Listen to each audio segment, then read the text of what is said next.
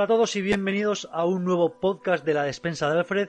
Soy Oscar Polar y estoy con mis compañeros y amigos Diego Friedland. ¿Qué tal, Pues Diego? ahí estamos, siguiendo con el tema. Y David Ricumato, ¿cómo estás, David? Hola, pues muy bien. Aquí estamos en casa. Calenticos. ¿Qué tal? ¿Habéis, habéis empezado ya a buscar eh, pisos en Andorra o, o todavía No, o todavía esperamos a ver nunca un lo poco? Haría. No, no, no. Nunca lo harías. Bueno, queda, quede grabado para la No, no. posteridad, ¿eh? Que otros antes, otros antes que tú lo han dicho y han terminado desdiciéndose.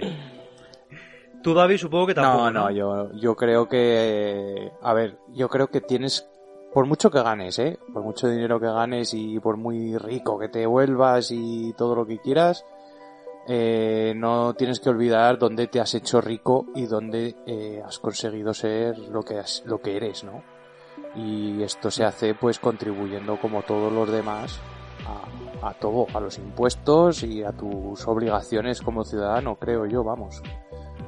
Solidar- solidaridad. Y ¿no? que si Claro. das mucho a Hacienda, quieres decir, quiere decir que ganas mucho. Con lo cual, Claro. faltar Claro. no te va a faltar.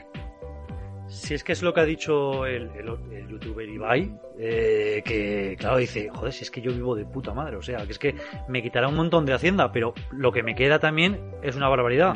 Claro, que, que, te- que tú puedes pensar la otra postura de, joder, es que me están quitando prácticamente la mitad de lo que gano, pero ¿hasta qué punto necesitas?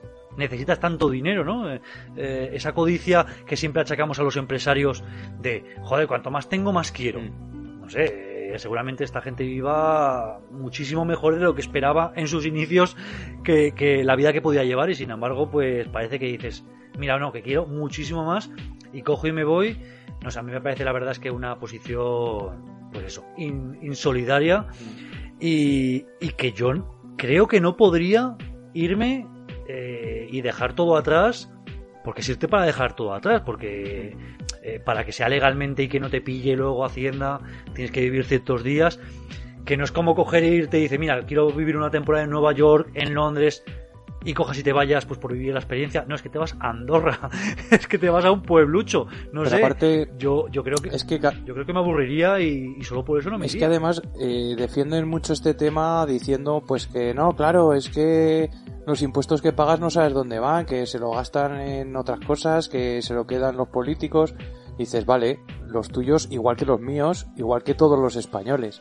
O sea, Claro. eh, mm, me parece egoísta que tú, porque te puedes permitir irte a otra a otro país y venir cuando te dé la gana porque tienes pasta y puedes coger el coche o puedes coger un, un avión y presentarte en Madrid o en Barcelona eh, un día sí, otro también, me parece egoísta que tú hagas eso y yo no pueda hacerlo, por ejemplo. Me parece insolidario.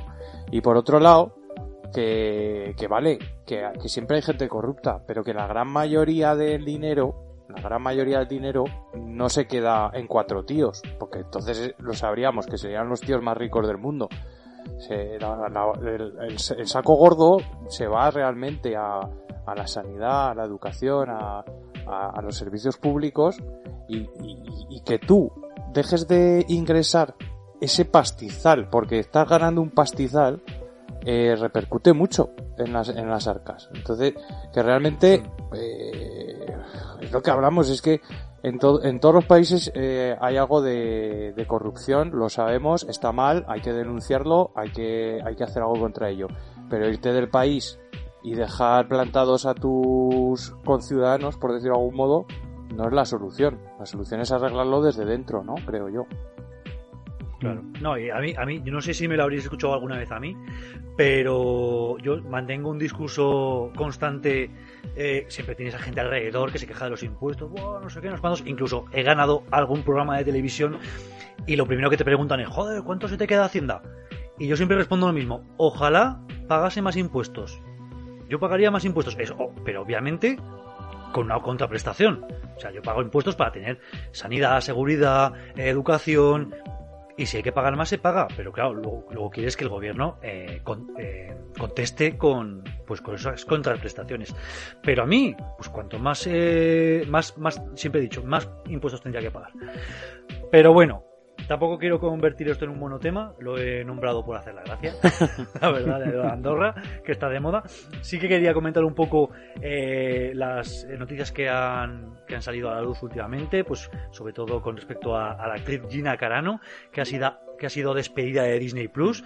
¿Qué os parece esto de que por unas opiniones personales te despidan de, de tu trabajo? No sé qué, qué opináis. Eh,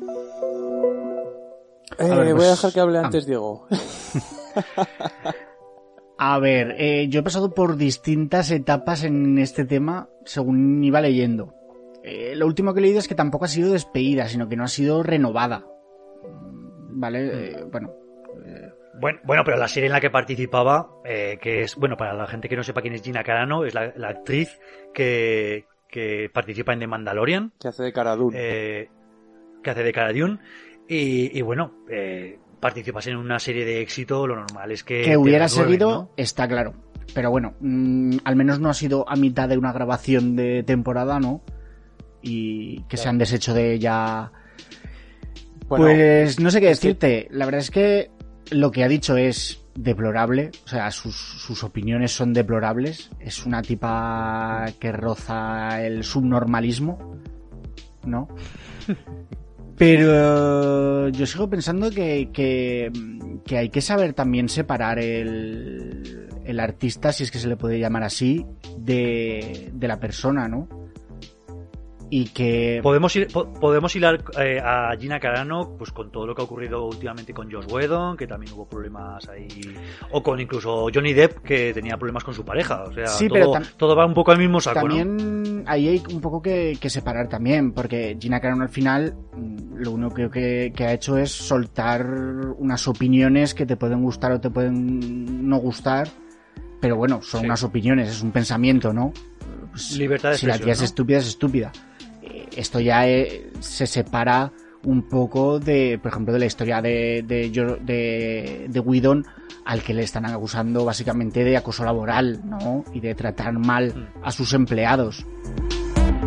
Eh, ahí yo creo que sí que hay una línea, o, o de actores a los que se les ha acusado de, de acoso sexual.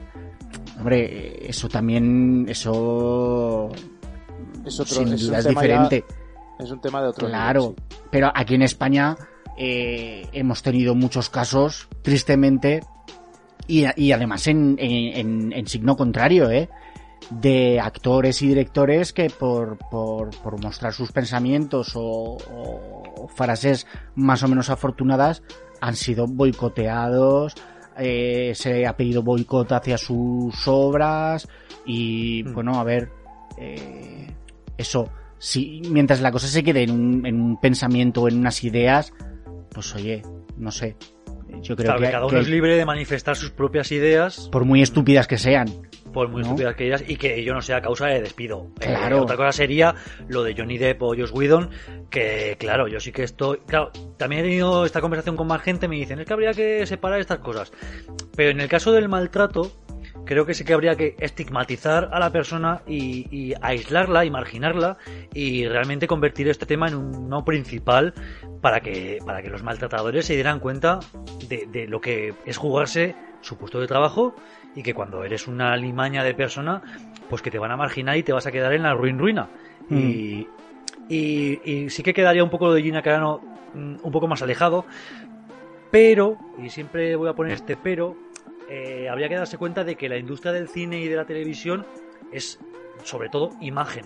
sí, y que la gente que Mm. te va a ver al otro lado del televisor o al otro lado de la pantalla va a opinar sobre esa imagen y que cuando piensa que eres una persona deleznable, pues a lo mejor puede dejar de ir a ver tus películas eh, o tus series por lo que opinas de lo, por lo que opina de ti por tus op- opiniones si son si son también deplorables como en este caso las de Gina Carano ¿no? que ha hablado bueno no es que no quiero ni repetirlo entonces eh, comprendo que los estudios de televisión o de cine decidan que si tu imagen está por los suelos y que tú mismo te lo has buscado, mm, te aparten y te digan, "Oye, mira, es que no quiero que nos relacionen contigo, porque tu imagen, has dado una imagen tan mala que para mí, o sea, no, no me rentas. Entonces, no sé, es un tema espinoso, no hay blancos ni negros, hay muchos grises, pero bueno, eh, más o menos estaría en eso, ¿no, chicos?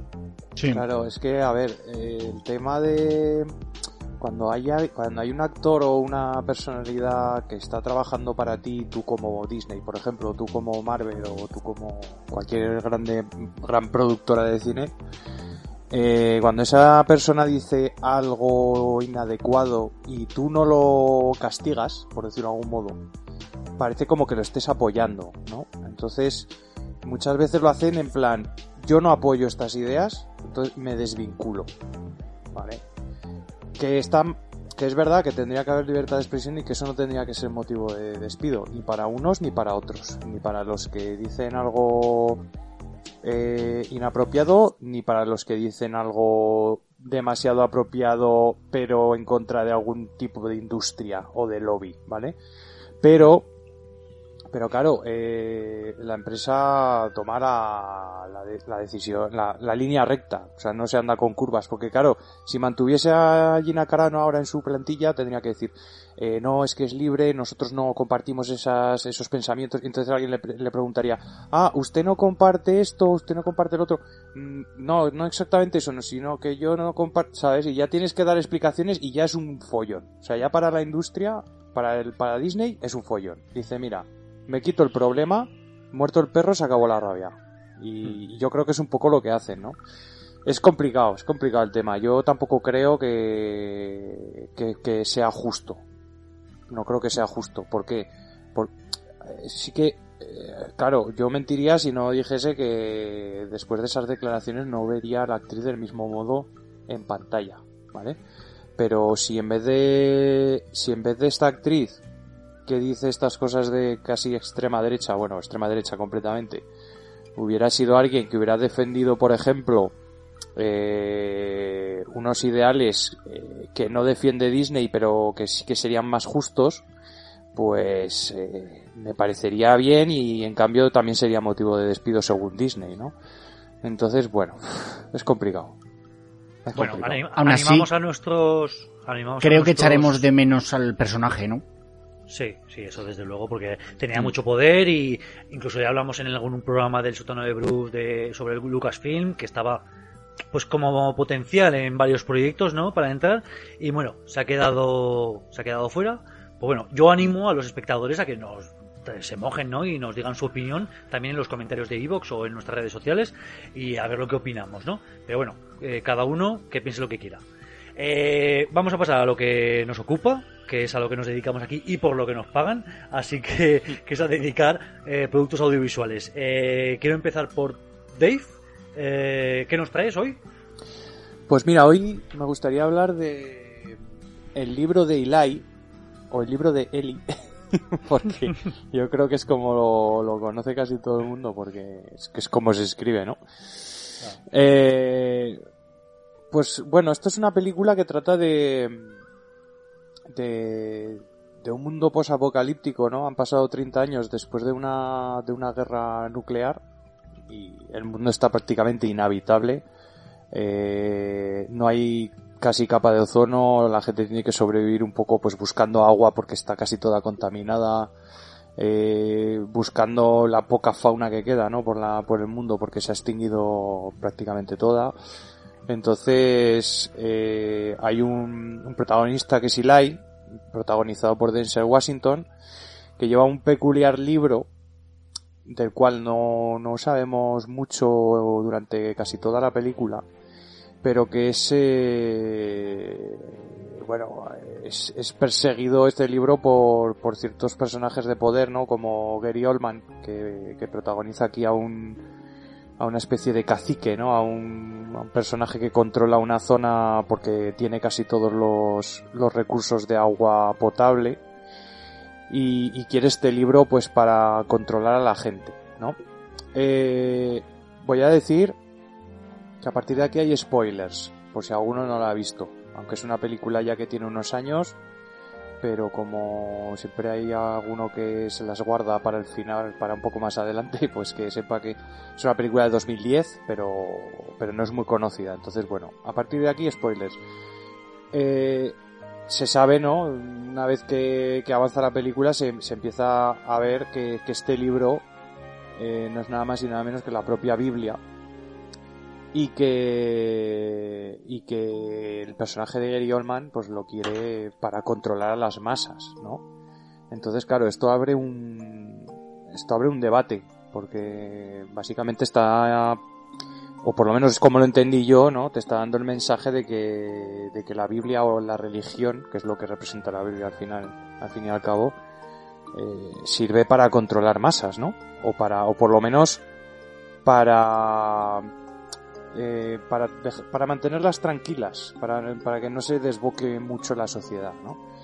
Entonces, bueno, vemos que al final de esta película eh, el, el, personaje de Gary Oldman acaba haciéndose con esa Biblia, pero descubrimos que, que Eli, el, el personaje protagonizado por Denzel Washington, es, eh, es ciego y por tanto tenía esta Biblia en braille, con lo cual a Gary Oldman no le acaba sirviendo para nada y Denzel Washington en un último intento de salvar esta, esta Biblia eh, le cita toda la Biblia de memoria a, a, a un no sé si es un, un, una especie de escriba, un tío que trabaja en una imprenta, bueno, no sé, un periodista, no sé lo que es exactamente, eh, que está pues recopilando todas, todos los libros que, que van encontrando, ¿no? Como si fuera un tesoro de la humanidad. Entonces, bueno, pues me pareció interesante, ¿no? Porque abre, abre debates que yo creo que está un poco de moda, estos debates que, que se abren últimamente con, con temas religiosos. Eh, se están viendo muchas cosas, ¿no? Pues por ejemplo, últimamente con 30 monedas, que seguramente habéis visto algún episodio, está bastante de moda ahora eh, pues hay, hay ciertos debates con, con la religión cristiana, sobre todo, que te hacen pensar, te hacen un poco, hacen un poco de crítica también hacia la religión. Eh, yo personalmente, aunque no me considero religioso ni, ni mucho menos, sí que me gusta un poco la, esa mitología que hay y, no quiero que se ofenda a nadie con lo de mitología, pero esa mitología que hay detrás de, de las historias de la Biblia, ¿no? Hay, hay unas historias bastante interesantes y que, y que al fin y al cabo pues expresan muchos, eh, representan miedos, esperanzas de la gente, ¿no? Que se han ido recopilando durante miles de años y que, claro, no olvidemos que es un libro que es antiquísimo, o sea, que, y que mucha gente ha revisado, ha retocado, ha, ha, ido moldeando, ¿no? Un poco a su a su como lo han, como lo han ido ellos interpretando y, y al final nos queda un, un, libro que claro muchas veces hay cosas que te chirrían un poco no porque vienen de, de hace pues dos mil años y, y, te parece algo que está anclado en el pasado no eh, por ejemplo mm, me parece curioso que, que bueno, el dios, el dios cristiano, pues empezó siendo un dios eh, que era la semilla de todo, ¿no? Tanto del bien como del mal, o sea que era un, un dios que tan, tanto, tanto te, te, te, castigaba como, como te, como te premiaba, o sea, no tenía, digamos, eh, no había una crítica hacia ese dios, sino que el dios hacía eso porque era dios y punto. Y esto, por ejemplo, eh, yo creo, en cierto modo creo que se ve mucho también en la serie de 30 monedas, ¿no? Que he citado antes. Y, y, que ha ido evolucionando, porque luego apareció el diablo y, y, cómo aparece el diablo, ¿no? Que claro, como tiene que salir de Dios, pues es un ángel de Dios que al final acaba siendo un ángel caído. Toda esa mitología a mí me gusta mucho y que, y que se, que se critique un poco en, en cierto modo el, la manipulación del ser humano, de esa mitología, para controlar las masas, también me parece un tema interesante. No sé a vosotros. Sí, bueno, eh, ya hay más eh, películas o, o, productos que, que recogen este, este sistema de la Biblia, pero realidad, en realidad es que lo puedes extrapolar a lo que es la realidad. Yo es que no soy muy creyente, entonces aquí en este tema podemos confluir de cómo la iglesia básica bueno la, la, iglesia en lo que referente a lo católico pero cualquier religión eh, de toda la vida durante toda la historia eh, se ha dedicado a eso a controlar a comunidades para, para que hiciesen sus propios propósitos, ¿no? Entonces, eh, me- por lo que dices, yo es que no he visto esta película. Me he comido todos los spoilers que has dicho, pero siempre la he querido ver, pero bueno, es de esto de que la tienes ahí y, y no te la pones. Y, pero vamos, igual ahora aprovecho y, y me la veo con esta recomendación que has hecho. Y, sí, bueno, lo de, lo de que las religiones han estado primero para meter miedo a la población, eh, básicamente por lo que va- habrá más allá de la, de la muerte, y que sus gobernantes lo que han intentado es utilizar a, a todos esos creyentes para hacer guerras, para recaudar dinero y otras mil cosas, básicamente tener poder, eh, pues vamos, eh, muestra la realidad de siglos y siglos de historia. Y, y la película va un poco por ahí, ¿no? Eh, lo que he entendido. Al final la película lo muestra bien las dos vertientes, ¿no? La de, la de Gary Oldman como ese cacique que, que quiere, que quiere la religión, al final, evocada en el, en el libro, para controlar a las masas, ¿no? Y, y por la otra vertiente de la- las enseñanzas que trata de transmitir eh, Denzel Washington como una especie de profeta, ¿no? Sí, efectivamente, porque aquí desde Washington pues hace como una especie de papel de de preservar un bien un bien común de la humanidad, ¿no? Que es eh, que es eh, que es la Biblia, por en este caso, pero eh, pero claro que siempre hay ciertos poderes aquí representados por Gary Oldman que intentan utilizarlo, ¿no? En cierto modo.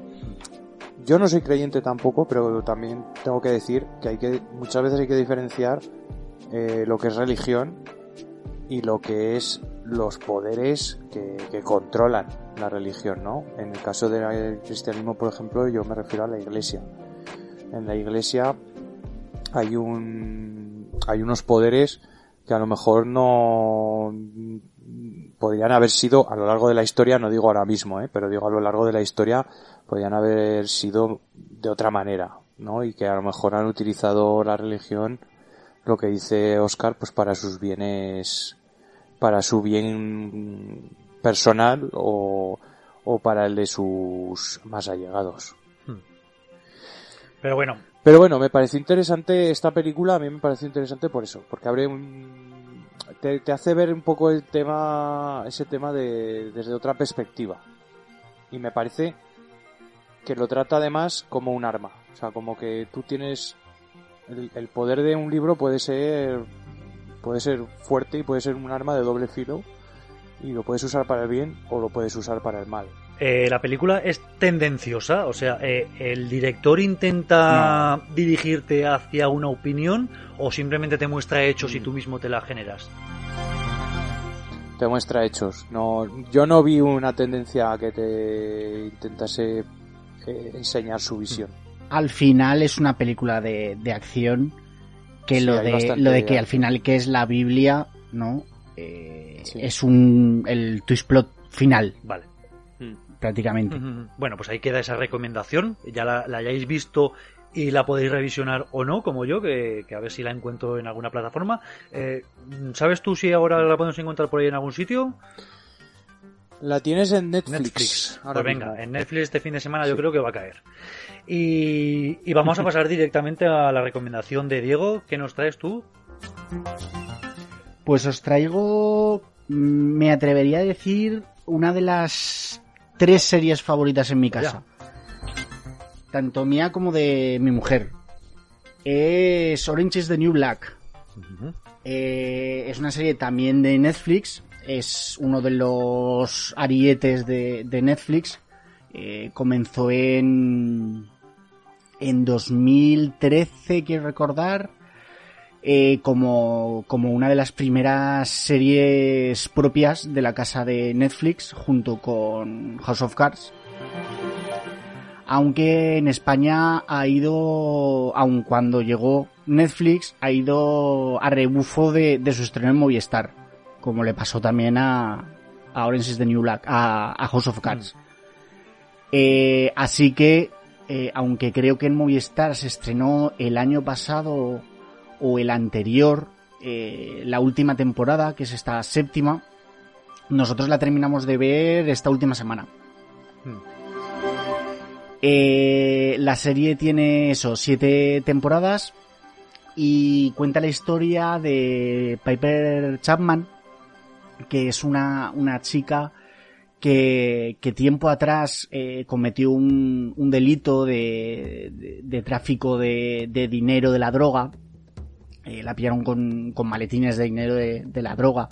Que mm, delito al que le había movido su, su novia de, de por aquel entonces, eh, Alex. Y tiempo después, eh, ya con un nuevo novio, con planes de boda inminentes, es requerida para, para entrar en prisión. La serie está basada en, en, en, un libro, en el libro Orange is the New Black, crónica de mi año en una prisión federal de mujeres, de Piper Kerman, que terminó en la cárcel también por un, por un delito similar. Y es una serie muy, muy coral, aunque, aunque esta Piper Chapman es, la, la protagonista eh, y se centra un poco más en ella en las primeras temporadas. Es una serie muy, muy, muy coral. Tenemos mmm, como una treintena de, personajes fácilmente eh, que se nos muestran muy, muy bien. Unos personajes magníficos a los que les coges mucho, mucho, muchísimo cariño. Eh, en todos los, todos los capítulos eh, están basados o centrados en, en, uno de esos personajes y mm, al modo de perdidos se nos van mostrando flashbacks de, su vida fuera de la cárcel y en algunas ocasiones de, lo que les llevó a, cometer el delito por el que están en, en prisión. Es una serie que mezcla comedia y, y drama tiene momentos que a mí me parecen hilarantes y momentos que, bueno, eh, si os digo que esta última temporada mmm, prácticamente en todos los capítulos, tanto mi mujer como yo hemos soltado lágrimas. Sí, sí, ha sido espectacular. Esta última temporada ha sido increíble. También se ha ido se ha ido metiendo más en cada temporada una parte de, de denuncia social de, sobre todo de cómo en Estados Unidos eh, la, la, población carcelaria está totalmente, totalmente abandonada. Eh, sobre todo eso se muestra a partir de, la temporada en la que la cárcel se, se privatiza, ¿no?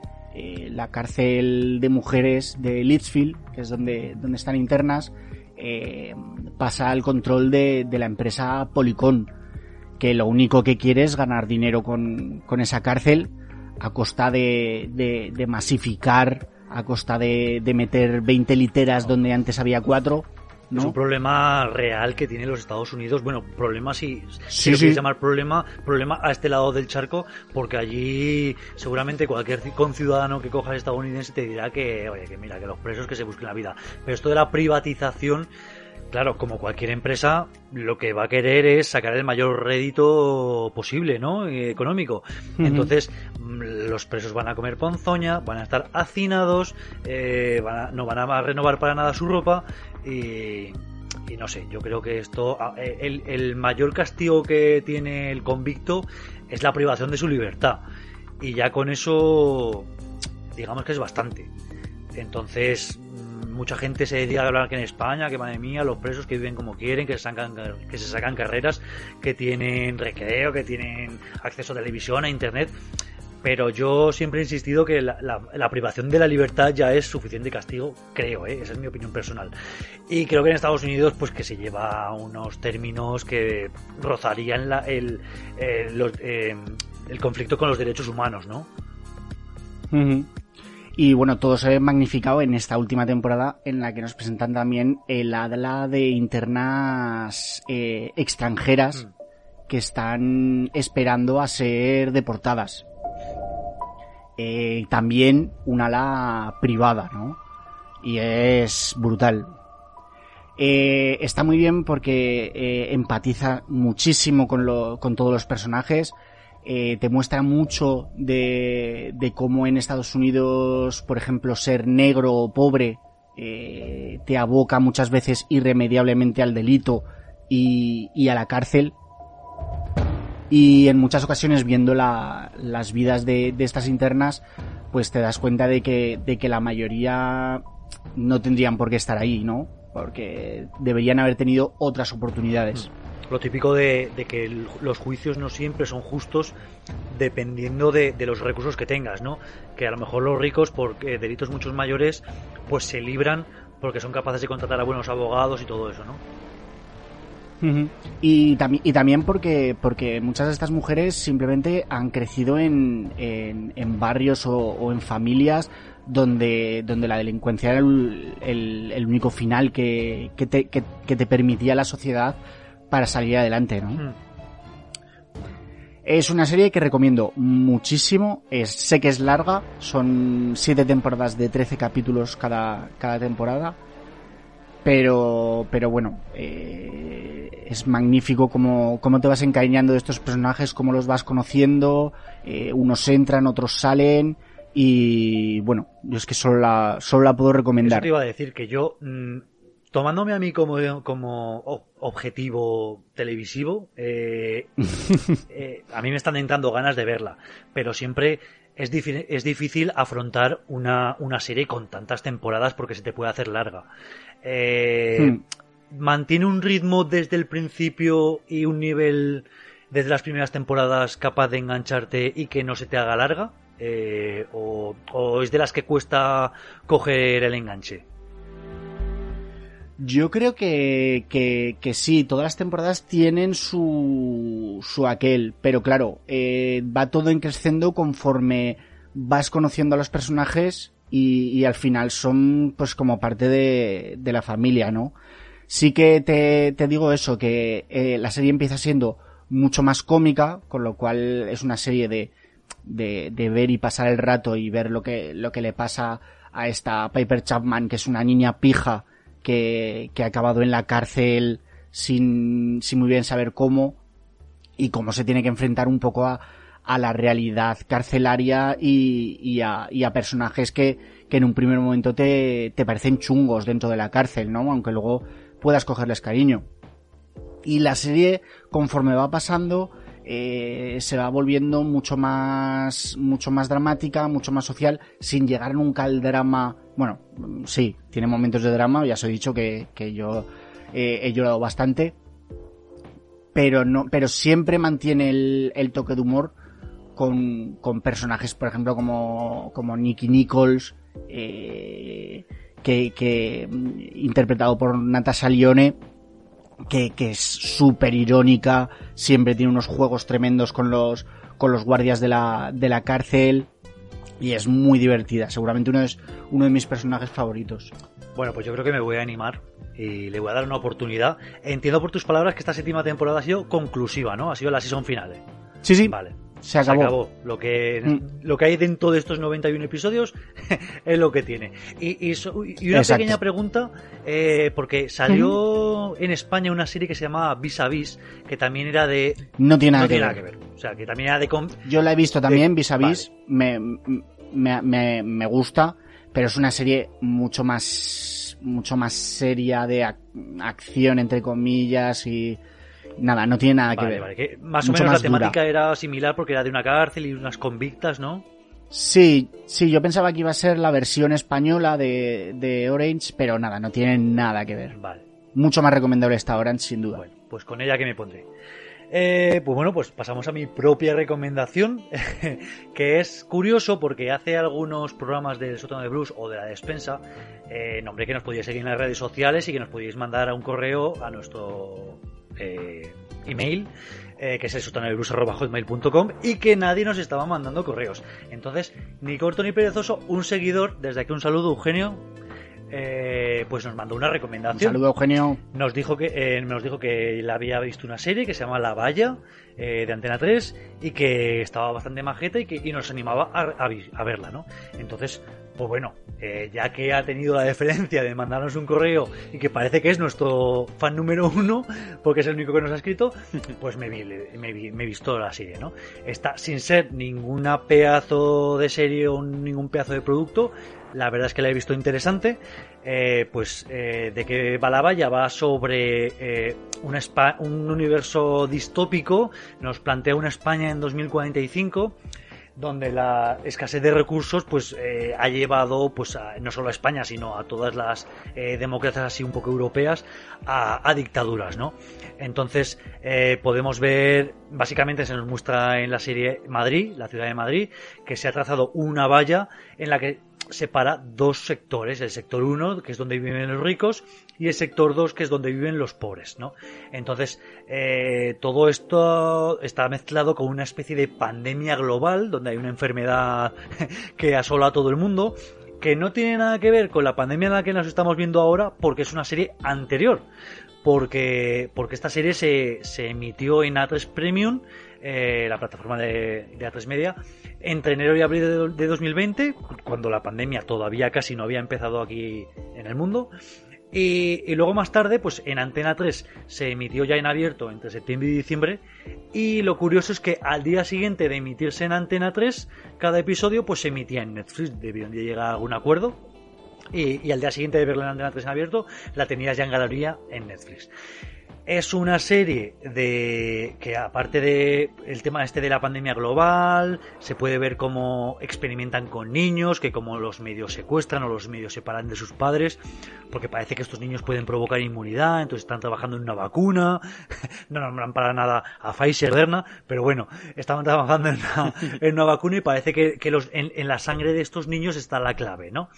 Entonces, os puedo decir que esta serie está creada por Daniel Ecija, que bueno, es, dentro de lo que es la televisión española lo ha hecho todo porque empezó eh, magnate de la televisión española bueno pues a ver eh, está, de, está detrás de series como médico de familia como periodistas eh, un paso adelante los serrano los hombres de paco o sea eh, las grandes series de, de, de, de los últimos años de, de la televisión española, pues él ha estado detrás, muy colaborador con, con este, con Emilio Aragón, que creó junto a él el juego de la Oca, qué gran programa.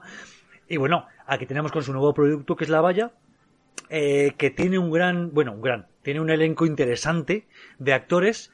Eh, pues podemos ver a, a un Axugalde, a Olivia Molina, a, Eleonora Wexler, a la propia Ángela Molina, que no hace un papel muy protagonista, pero que está ahí, eh, pues también como secundaria.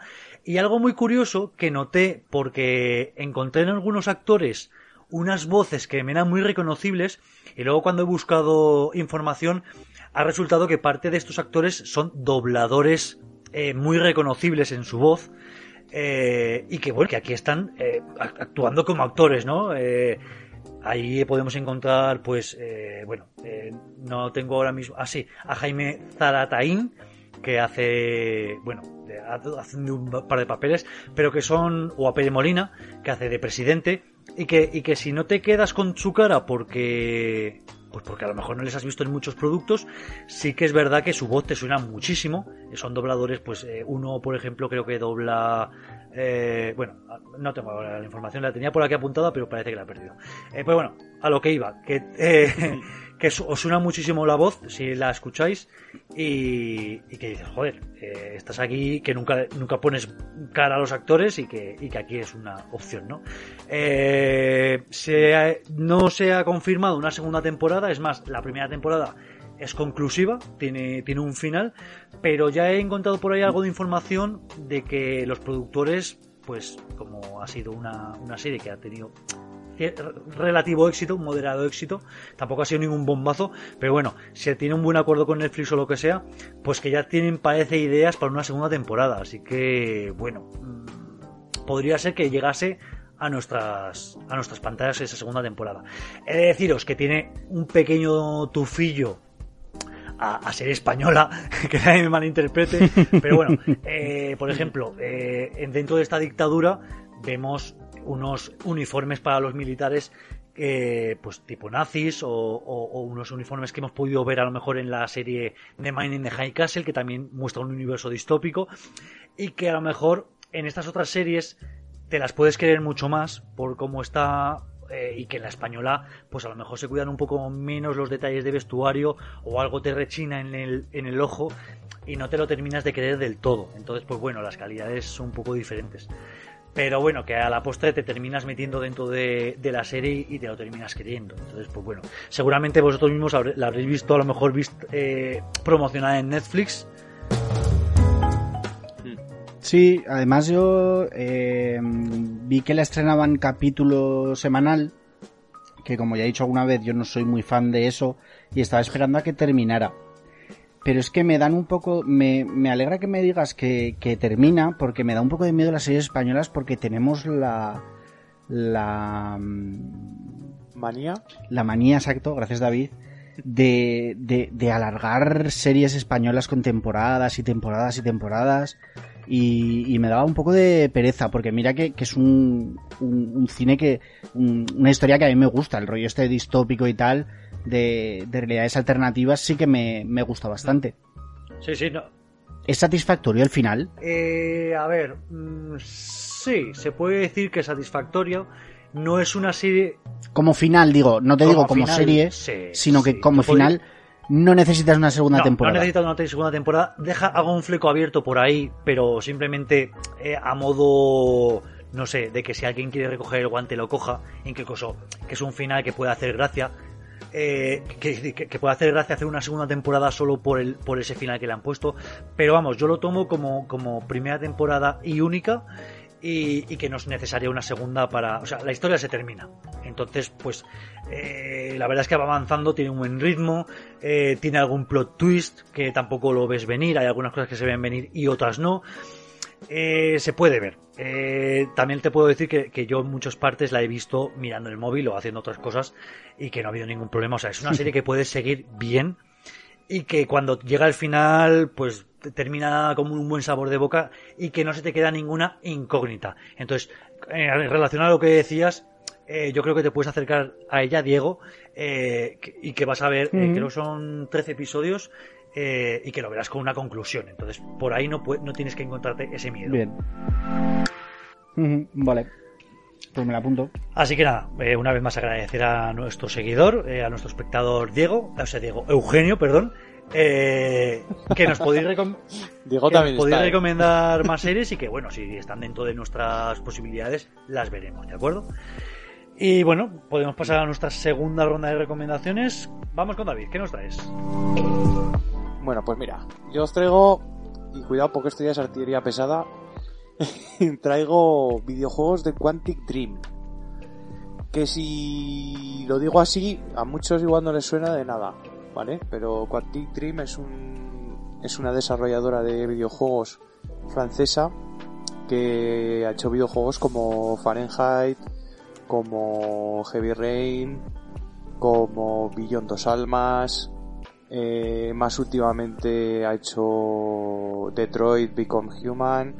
O sea que eh, ellos se definen como desarrolladores de películas interactivas, como lo llaman ellos, pero que se pueden enmarcar en, en el videojuego eh, de aventura gráfica, ¿vale?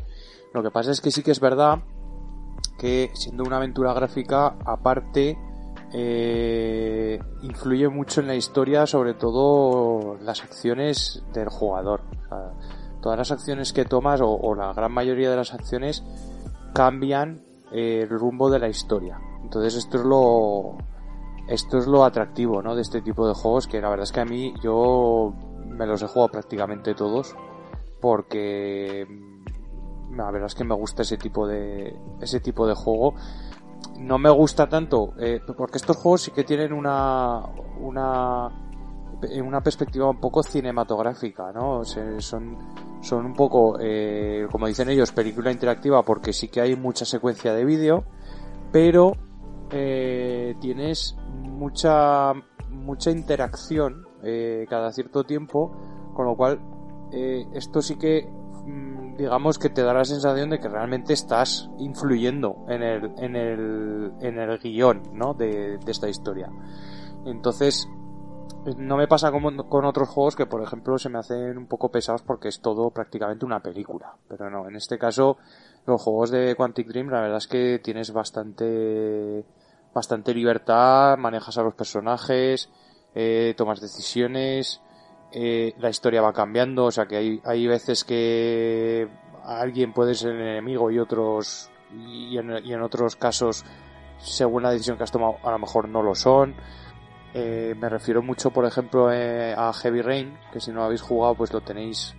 Yo creo que está ya en todas las plataformas. Está tanto en PlayStation como, como en PC. Y trata de un. Tú eres un, protagonista de la historia, tienes una especie de amnesia y tu hijo ha desaparecido.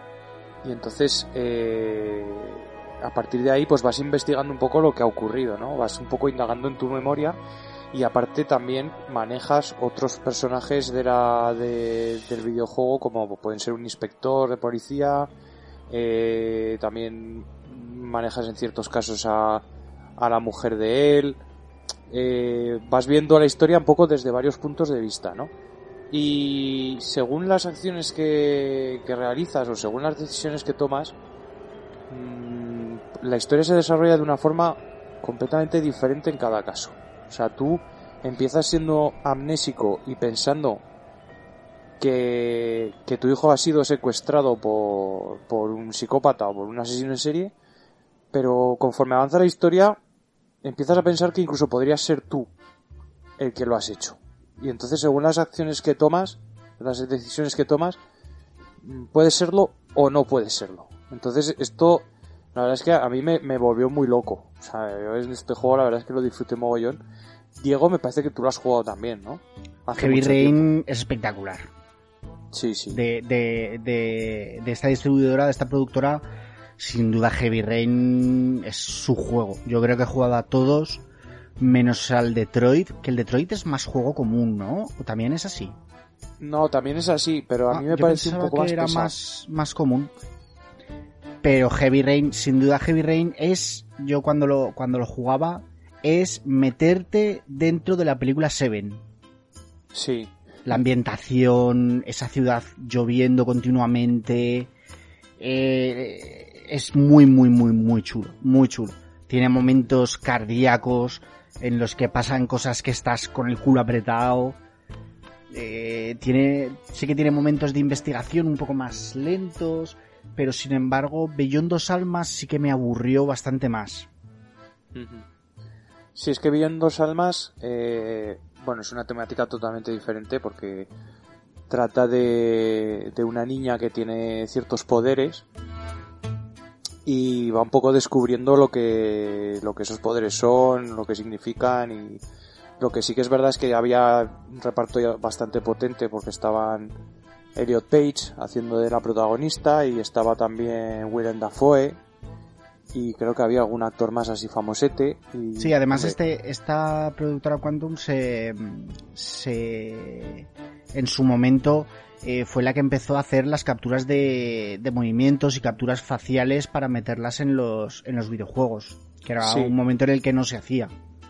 Sí, efectivamente, sí que fueron, fueron pioneros en este tema, sí. Sí, sí, porque al fin y al cabo ellos lo que querían era hacer una, una película interactiva en la que tú fueses el protagonista, ¿no? Mm. Y que, y que tú, en cierto modo, con tus acciones, eh, creases el guion conforme avanzaba la historia. Y la verdad es que lo consiguen porque no, eh, hay, vamos, eh, muchas posibilidades en, en, cada juego. Hay finales muy distintos, varios además, que no es solamente uno o dos, es que tienes un montón. Y claro, todo esto le da vida al juego, ¿no? Y le da rejugabilidad, porque al final dices, voy a volver a jugar, a ver si ahora me ocurre lo mismo, ¿no? Incluso si ves a otro jugando dices, ostras, pues yo lo hubiera hecho de otra manera. Y, y es interesante, la verdad es que este tipo de juegos a mí me gustan mucho. Muy bien, pues eh, querías comentar estos juegos y vale, ¿no? No querías comentar ninguno más.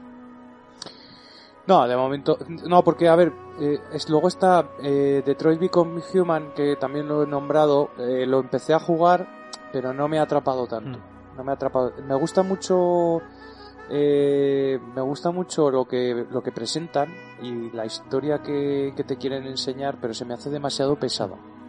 Se me hizo un poco lento. mm, no me lo juego entero, ¿eh? pero, pero el rato que jugué, que fue bastante largo, no acabé de ver por dónde querían tirar. Se me hizo un poco pesado. Muy bien.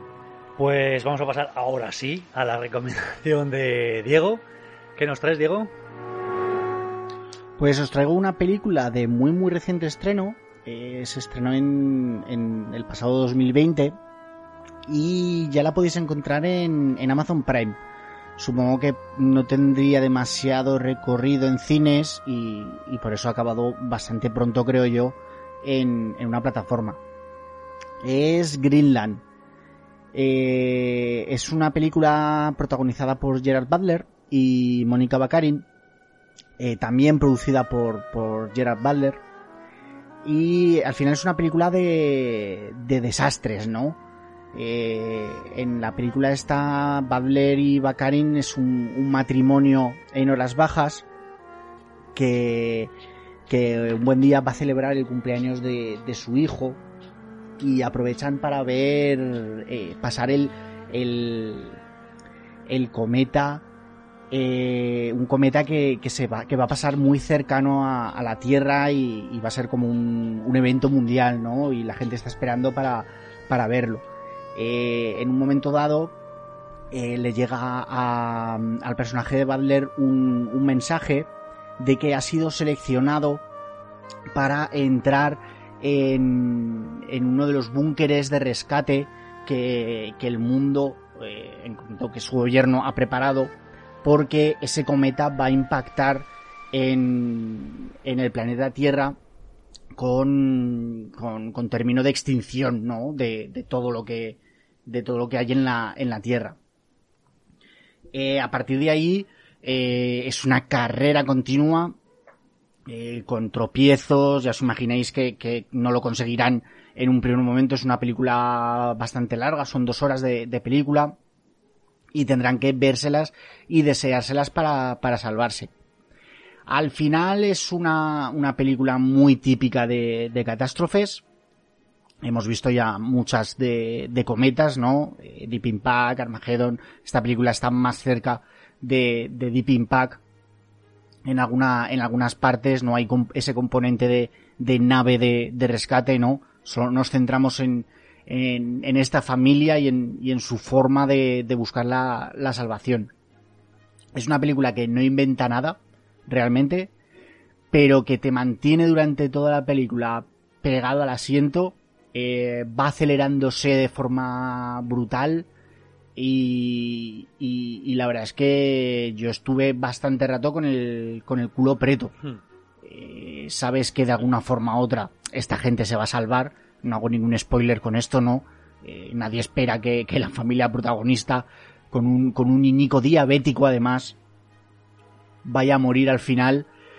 Pero toda la película, eso, es un, una carrera continua y un, y un no parar de que, de que pasen cosas en pantalla. Está bastante bien, bastante bien hecha. La, las escenas de acción son bastante agradecidas y tiene un CGI que está, que está bastante bien, aunque tampoco se usa en, en demasía. No hay, hay algunas grandes explosiones y tal, pero bueno, no, no es algo continuo. Hmm. Y, y, bueno, ya que está en Prime, yo la vi hace unos meses de una forma un poco subscripcia. Pero, pero os la traigo ahora porque, porque está en Amazon Prime y la verdad es que es bastante agradecida de ver y bastante entretenida. Bueno, siempre es de agradecer estas eh, películas eh, de desastres naturales, ¿no? Y más si tiene que ver con... Ah, es que es un, es un eso que a mí me encanta. Hmm. Es un, un, tipo de película que a mí me, me gustó un montón. Ya. No, no, pues eh, aquí queda recomendación. Joder, me estáis dando muchas recomendaciones para el fin de semana. No voy a poder con todas. Pero bueno. Eh... Tienes tiempo, tienes tiempo. Eh, pues para cerrar el, episodio de hoy, el podcast de hoy, eh, yo no traigo una recomendación, pero traigo... Eh, me, se me ocurrió el otro día que con todos los estrenos que anunciamos en el sótano de Bruce, durante la primera temporada, con esto de la pandemia, ninguno ha mantenido su fecha. Entonces me parecía que, que podíamos pues actualizar un poco, ¿no? Esto de las fechas. Entonces vamos a ello, porque en el primer episodio, en el piloto del sótano de Bruce, eh, dijimos que The Batman, la película de Matt Reeves, se va a estrenar el 25 de junio de 2021. Eh, pero para nada estamos cerca de, ese estreno porque se ha retrasado al 4 de marzo de 2022. Eh, pues eso, que queda ahora mismo un poco más de un año. Eh, yo creo que la esperamos ansiosos, ¿no? Eh, el segundo episodio, el, en el segundo episodio de Sótano de Bruce eh, traíamos Morbius, que se tendría que haber estrenado ya en julio de 2020. eh, y sin embargo, se ha retrasado hasta en tres ocasiones el estreno porque ahora mismo está fijada para el 21 de enero de 2022. Es una película de Sony que, claro, mm, como no tiene ni plataformas ni nada de momento, pues no, no tienen la alternativa, ¿no? De, de, estrenarla en sus plataformas, así que están, han ido retrasando, retrasando, retrasando y pues parece que de momento el- la fecha definitiva será el 21 de enero de 2022. Luego traíamos en el tercer podcast del sótano de Bruce El color que cayó del cielo, que ya por aquel entonces hicimos trampa, porque, porque se estrenó en realidad mundialmente el 7 de septiembre de 2019, pero en España se va a estrenar en agosto de 2020. Eh, pero mm, ni se estrenó en agosto, ni parece que se haya estrenado a día de hoy, ¿no, chicos? Mm, no sé qué decirte, ¿eh? ¿Se llegó a estrenar en España en algún momento? Yo creo que sí. Ah, pues mira, ya, ya tiene más sí. información. Eh, muy, limi- muy limitada, pero yo creo que sí. Eh, incluso a nuestra ciudad en Zaragoza, ¿vosotros creéis que llegó a alguna pantalla? No, no. Ah, vale. No. Bueno, eh, si se estrenó, la verdad es que nadie se enteró porque eh, yo he encontrado eh, recaudación de esta película un millón de euros, perdón, un millón de dólares en contraste con los 6 millones que costó. Entonces, pues bueno, parece que no ha tenido el éxito que se esperaba de ella. Pero bueno, El 7 de agosto, mala época para estrenar una mala película. época. Y más con pandemia. Pero bueno. eh, Luego en el cuarto episodio del sótano de Bruce llegó Dune, que se iba a estrenar inicialmente el 20 de noviembre de 2020, pero que también, pues nada, se fue retrasando y ahora sí que tenemos ya fecha definitiva, que es el 1 de octubre de 2021 y que tendrá este estreno compartido que, ya ha dicho Warner que iba a mantener durante este año que se estrenará tanto en cines como en la plataforma eh, HBO Max. Eh, así que bueno, tendremos ese estreno compartido. Eh, ya mm, tanto el director... Yo creo, Sí, yo, yo creo, Oscar, ya hablando de ahora de HBO Max, que este sistema lo están aplicando aquí en España con HBO normal, ¿no? Con el HBO que tenemos aquí mm, actualmente. No, eh, la, O lo están intentando, vamos. Por lo menos están intentando porque HBO Max de momento nos espera, ¿no? A corto plazo. Eh, bueno, creo que en el segundo semestre de este año llegará. Eh, lo único que, de momento, la única película Warner con, con este formato eh, ha sido Wonder Woman y solo se ha estrenado en España en cines. Sí que es verdad, y creo que va- tú vas por ahí, que con el Zack Snyder Justice League, el, el- el corte este del director, eh, sí que al final eh, en España se va a estrenar en HBO normal, que es la que tenemos aquí, y, y, por, a- y a lo mejor Eso ibas es. un poco por ahí, ¿no, David? Pero Sí, efectivamente. Porque claro, al final, si quieres hacer este método para todos los países donde todavía no has llegado con HBO Max, pues tendrás que sacarlo por HBO tradicional Claro. o, o por lo menos tendrás que intentar sacarlo en algún Pero sitio. ¿no? mundialmente yo creo que estas películas, de momento, el resto de películas que están anunciadas para este año, no hay conformidad de que se vaya a adaptar a la HBO normal de cada país. Que a lo mejor a lo que vaya avanzando un poco el año, pues si le ven futuro, pues a lo mejor sí que lo hacen. Pero de momento, en España deberíamos ver esta Dune eh, solo en cines. Y sí que es verdad que, están un poco mosqueados tanto el director como, como el actor eh, Timothy Chalamet porque ven que su película va a ser un poco fulera si se estrena no en cines porque en Wonder Woman la verdad es que eh, por, por esto de ya sabéis que los actores y los directores tienen un bonus eh, aparte de su salario tienen un bonus pues por lo que recaudan en taquilla eh, y les enchufaron tanto a la directora Patty Jenkins como a Gal Gadot, la protagonista, creo que les enchufaron 5 millones de dólares a cada una. como compensación, pues por eh, estrenarla en HBO Max. Pero parece que eso no se va a ver reflejado en el resto de películas. Entonces, claro, tanto Villeneuve como Chalamet han dicho que hay de lo mío, ¿no? Entonces, pues bueno. Pues Bueno, es encima que- Dune, que yo creo que va a ser la que más presupuesto tiene de toda esta remesa de, de estrenos híbridos. Pero es que, pero es que en Wonder Woman tanto Gal Gadot como, como Patty Jenkins estaban de, de productoras, ¿no?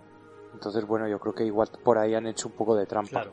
Han dicho, bueno, me llevo 5 millonejos, que soy productora, que soy la otra directora y además eh, yo soy actriz y, ¿sabes, no? Como hacer varios papeles, pues venga, yo me llevo un 5 un cinco, cinco milloncejos por aquí. Hmm.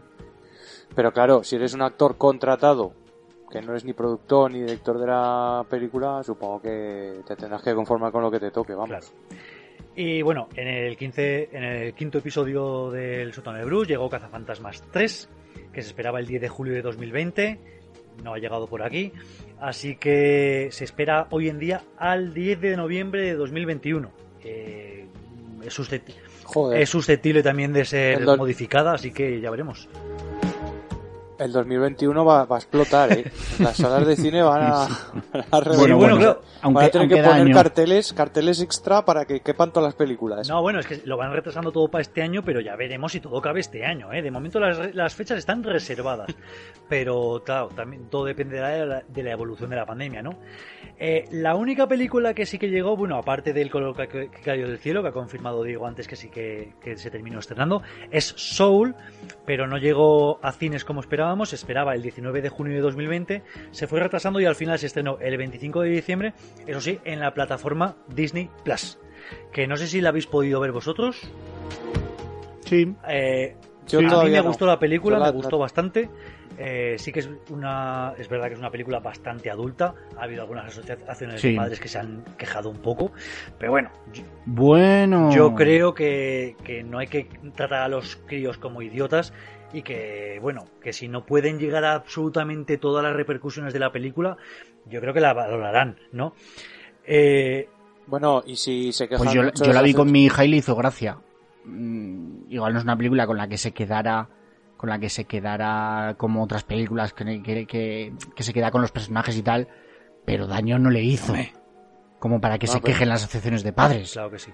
Pero de todas maneras, que, que si se quejan mucho las asociaciones las asociaciones de padres, que, que despidan al director y ya está. No, hombre, no. Disney lo hace así, todo, Disney lo No, hace no. así. Que no, hombre, que no, que no es un nazi el director, no, no. que solo ha hecho una película un poco adulta. Bueno, he, he de deciros que, que es el estreno del año en Disney Plus, es el, el más visto, obviamente, y que, y que sí que se estrenó en algunos cines mundiales, eh, sobre todo en Asia, y que, y que ellos solo en ese pequeño reducto del continente asiático llegó a recaudar 96 millones de dólares.